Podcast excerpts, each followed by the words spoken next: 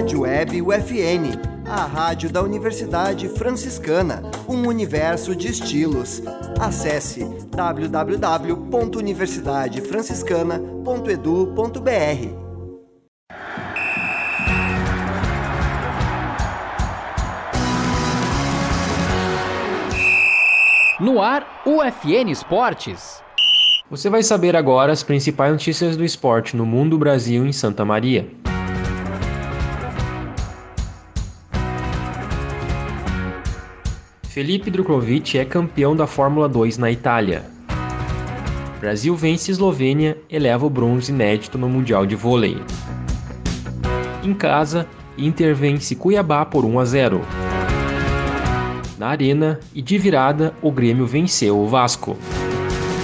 O FSM bate o Lion por 3 a 0 e confirma a liderança na primeira fase da Série Ouro.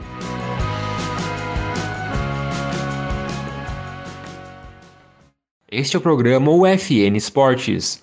Produção e apresentação do acadêmico de jornalismo, Matheus Andrade. Felipe Drukovic é o primeiro campeão brasileiro da história na Fórmula 2. O piloto da MP Motorsport abandonou logo na primeira volta, após toque com a Mauri Cordel e Platani. Com Drukovic fora da corrida, Del Portieri, rival de Felipe, precisava ao menos do sexto lugar com a volta mais rápida para adiar o título brasileiro. Porém, a seis voltas do fim, o francês estava em último no grid. O Brasil tem um histórico de campeões na Fórmula 3000 Internacional. Já na Fórmula 2, o feito de Djokovic é inédito. O Brasil venceu a Eslovênia por 3 sets a 1 no domingo, dia 11. Com a vitória, a seleção conquistou a inédita medalha de bronze no Mundial de Vôlei masculino.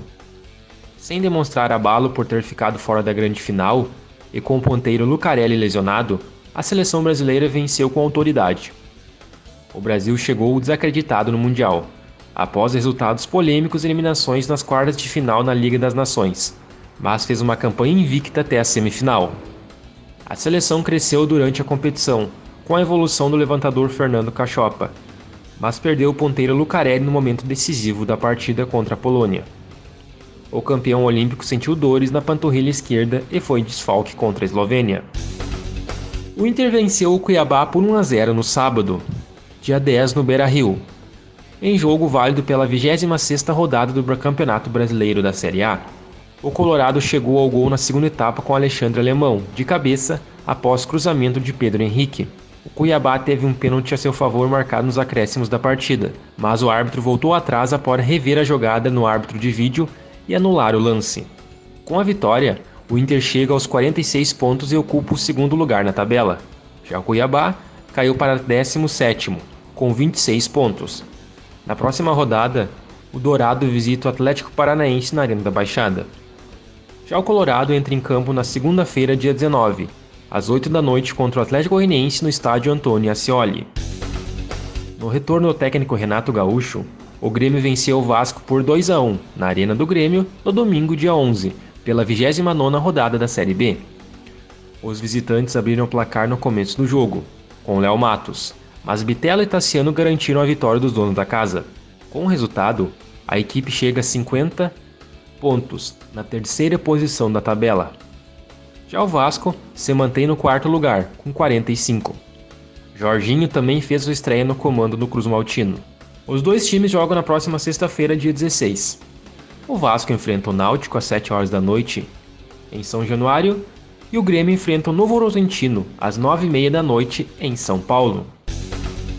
A UFSM Futsal terminou a primeira fase da Série Ouro na liderança, no sábado, dia 10, em confronto disputado no Centro Desportivo Municipal, jogo válido pela décima rodada da competição estadual. O time de Santa Maria bateu o Lion de Taquara por 3 a 0. Léo Rudik e Tito no primeiro tempo e Tarik na etapa final marcaram os gols da partida. No próximo sábado, vai ser realizados dois jogos atrasados que vão complementar a primeira fase. O adversário nas quartas de final vai ser o próprio Lion. O jogo provavelmente vai acontecer em outubro, em jogos de ida e volta nas quartas de final, com a primeira partida em Taquara e a segunda em Santa Maria.